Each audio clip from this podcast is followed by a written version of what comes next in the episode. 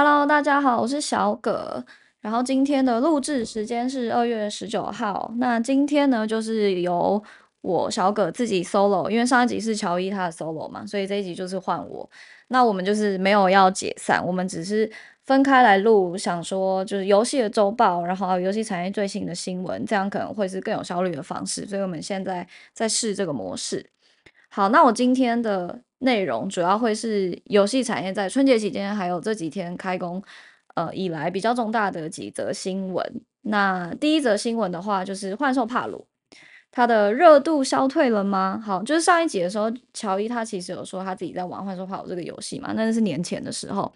但在春节期间呢，它的在线人数出现了非常大幅度的下滑，然后这个下滑的幅度大概是从一月底的两百一十万。就是非常惊人的两百一十万在线人数下滑了一百三十五万左右，所以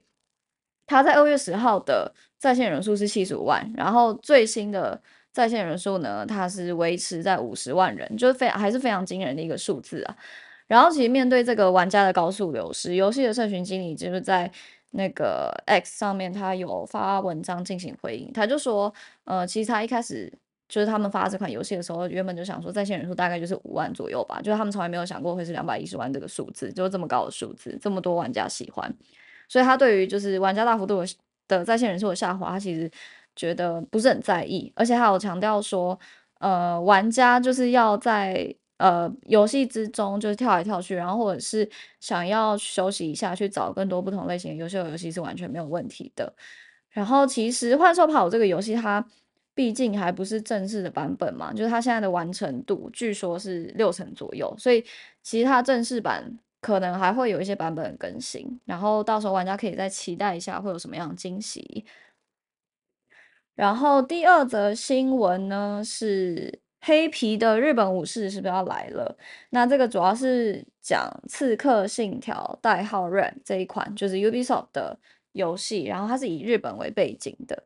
然后它计划发行的时时间其实是明年，就是二零二五年的三月前，所以就是差不多一年之后左右。但是因为它是一个非常有影响力的 IP，所以大家都很关注它的动向。然后近期呢，就是有游戏的实况组分享了有关呃这一款游戏的新的爆料。然后他就说，呃，除了就是因为以日本为背景啊，它会有一些鬼魂、恶魔、妖怪，还有一些日本神话元素以外。它还会有以封建时代为背景，然后原型分别是黑人武士，还有一个呃日本的忍之女直江，所以就是大家可以期待一下，会不会在这一次的刺客教条版本里面出现一个新的呃角色，然后是非常跟以往不一样的。这是第二则新闻，然后第三则新闻的话是 OpenAI 发布了它的视呃纹身视频模型 Sora。Sora Sora 这个模型，那它是在大概三天前左右，二月十六号的凌晨，就是它发布了一个非常非常惊人的视频。然后那个视频呢，它的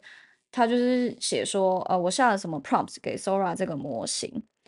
然后它会能够生成如此精细的一些影片。那比如说，他下他给的第一个影片，其实就是有一个时髦的女人走在东京的街道上，然后走东京的街道上充满了。温暖发光的霓虹灯，还有生动的城市标志。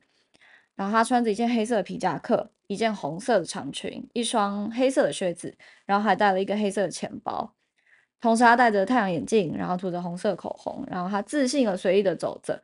街道是潮湿和反光的，创造了一个五颜六色的灯的镜面效果。然后有许多行人走来走去。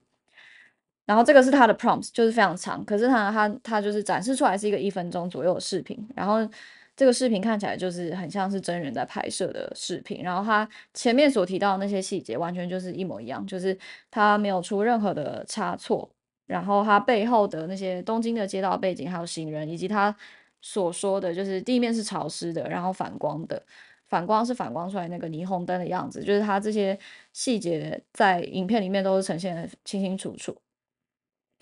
然后呢，这个 Sora 这一次的视频，这个模型的视频，其实它还有很多个不同的影片，是它用不同的 prompts，比如说有些是动物啊，有些是海边，然后我记得好像还有一个黄金猎犬，然后还有一个是很多电视，然后里面是播着不同年代的科幻影片的，就是基本上，呃，你可以想象是有点像电影的场景，就是都是用 AI 的模型给生出来的。然后那些细节，就是如果你不仔细去看的话，你真的会以为它是实际上拍摄，就看起来非常非常精细。然后呢，这个 Sora 这个影片试出，OpenAI 的影片试出之后，对游戏产业它会有一个什么样的直接的影响？那目前的话，就是大家会对未来的游戏世界有非常新、非常多新的想象。但除此之外，它对 A 股的一些游戏公司，比如说像昆仑万维，然后还有呃寒武纪，就是还有很多很多就是游戏的跟 AI 有相关在发展。的游戏公司，它的股价就是瞬间暴涨，然后就直接涨了百分之十左右，就一日之内涨了百分之十左右。所以它对于就是 OpenAI 的试出的这个模型，它对于游戏股还是有蛮直接的影响。虽然不知道这是不是短暂的，啊但是呃，大家好像都是非常的看好，就是它短期之内还有长期的应用。那这是第三则新闻。然后第四则新闻的话是跟苹果的前呃一月底的官宣有关。那苹果它一月底的时候，它发布了一个公告，就是它宣布呢，在全球的范围内，它推出流媒体游戏服务还有应用的新选项。然后这个新选项什么呢？其实这个新选项就跟我们最近看到的手游的 trend 就是趋势有点关系，因为它首次支持开发者开发者可以上架云游戏、还有小游戏以及小程序。可以接入苹果的支付系统，然后去全可以让用户全面体验呃应用内支付。那具体来说，就是会有哪些层面的影响？那第一个影响其实就是说，举例来说，嗯，比如说米哈游，它就是有想要推出云游戏嘛，那有比如说它有一个云原神，然后一个云星穹铁道。那这是两个不同的应用，但是如果呢，它现在是要在 App Store 上面推上架云游戏的话，它可以只推单独推出一个米哈云游的平台，或者一个呃其他任何一个名字的平台的 App，然后呃苹果的玩家他只需要下载一个 App，他就可以玩到就是米哈游所有游戏的云游戏版本，所以就等于是开发者那边还有原玩家这边都会非常简化它的下载还有游玩的过程。再来，呃，这个政策还有另外一个很关键的影响，可能是在于就是跟支付比较有相关，那就是大家都知道，iOS 用户他的付费能力还有意愿是更高的，相对于其他其他的呃那个相对安卓。然后因为以往的话就是没有办法 接入苹果的支付系统，所以 iOS 上面小游戏要变现的话，这些游戏公司它可能只能透过广告变现，然后或者是一些用灰色的代充值的方式去获取呃用户的内购收入。然后这么做的好处呢，就是如果他今天苹果的官宣，就是如他自己所说，可以让这些呃小游戏、小程序可以直接接入苹果支付系统的话，它的好处就是呃免于出抽成。然后呃坏处的话就是呃坏处的话就是它它需要被抽成，但是好处的话就是它可以名正言顺的去呃收取就是 iOS 用户他的付费嘛，就是因为以往他这么做可能。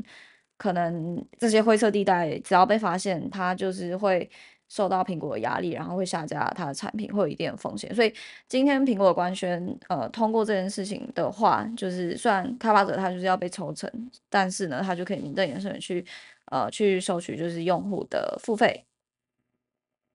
好，这个是今天的第四则新闻，然后最后一则新闻呢，是想要跟跟大家分享一下一月的。